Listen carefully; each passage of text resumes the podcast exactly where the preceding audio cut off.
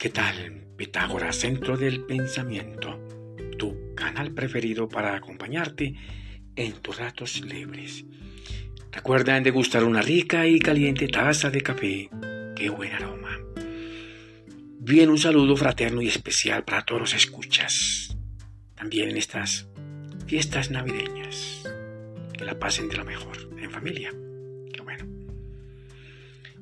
Recordándoles que no se busca convencer a nadie en estos contenidos que presento. Cada quien debe elegir y debe ser libre para elegir lo que vaya a creer. También para que investiguen sobre estos temas. Bien, nuestro tema de hoy, la suerte. Pero vamos a leer la frase de hoy. El amor como una fuerza que puede cambiar nuestras vidas y también nuestro mundo. Qué buena frase. Este tema sobre la suerte, bastante controvertible, muy espinoso. Vivimos en un mundo aleatorio. Pregunto, ¿la creación es causa de un orden o del azar? Por favor, responde allá en tu lugar secreto, en silencio y en reflexión. Cierto es que vivimos en un mundo caótico, pero debe existir una entropía que calcule ese desorden o el remanente de energía que puede estar desperdiciándose. Debería usarse para producir trabajo adecuado, tanto en el universo y también en el ser humano ese caos o ese desorden universal y también humano siempre va en aumento, expandiéndose, buscando la perfección. Así lo afirman la ciencia. Controlar los remanentes de energías para el bien de la evolución. Las energías, ya sean reactivas o proactivas pueden usarse y generar transformaciones y también cambios, tanto en la misma persona como también en su entorno. Pregunto, antes de nacer podemos decidir por la suerte o por ese medio,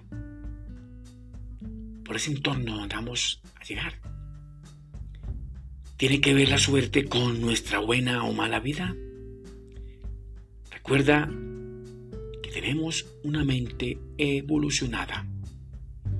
Se utiliza solo un 78% de la energía mental para controlar los pensamientos reactivos, aquella mente oscura. La suerte o masal en hebreo, que viene de la raíz nosel, gotear, estar goteando desde arriba.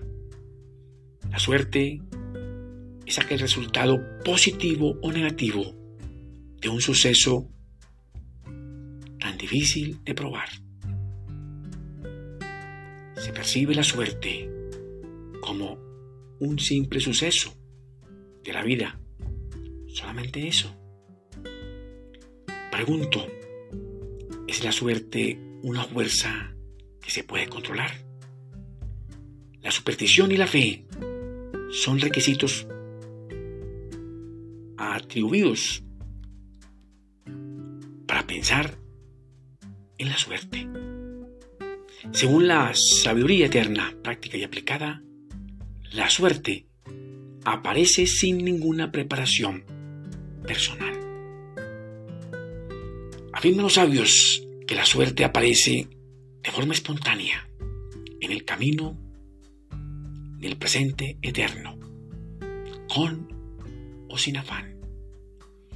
Generalmente afirman ellos que existe una estrecha conexión entre la suerte con todo tipo de eventos acumulados y condicionados en en ciertos entornos donde trasegamos. El ser humano desconoce el verdadero poder mental para poder entender este tema de la suerte. Atribuye su progreso al factor suerte. Muchos tratan de evitar o de evadir toda clase de signos y señales de un buen o mal agüero, según la forma de percibir ese evento. Y también la superstición o la fe que le ponen a ese evento de la suerte. Según experiencias vivenciales que pueden estar relacionadas con la suerte. Se le atribuye a la suerte ese algo bueno o malo que nos pudo haber pasado. La suerte o masal, de la raíz nosel, que significa gotear, algo que va goteando desde arriba, de lo superior, al mundo, también sobre una persona y sobre su proceso vivencial. Pregunto, ¿puede una persona inmiscuirse en la suerte? El ser humano difícilmente puede o no ayudar a tener buena o mala suerte. Pues ella solo, o sea, la suerte,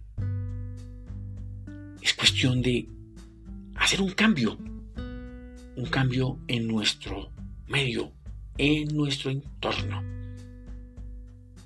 Comentan los sabios que, a pesar de todo, algunas decisiones tomadas en la vida llegan desde arriba, de lo superior, como ese nosel, goteando alguna clase de bendiciones, de prosperidad y abundancia.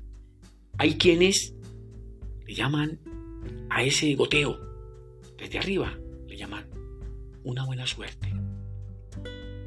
Pues el cerebro es como un radar, percibe todo lo que ocurre en su entorno mínimos detalles. Qué bueno. Te deseo muchos éxitos para ti, tu familia y tus amigos y que mi Dios el Grande los bendiga y también los proteja. Nos vemos en el segundo episodio. Gracias por escuchar.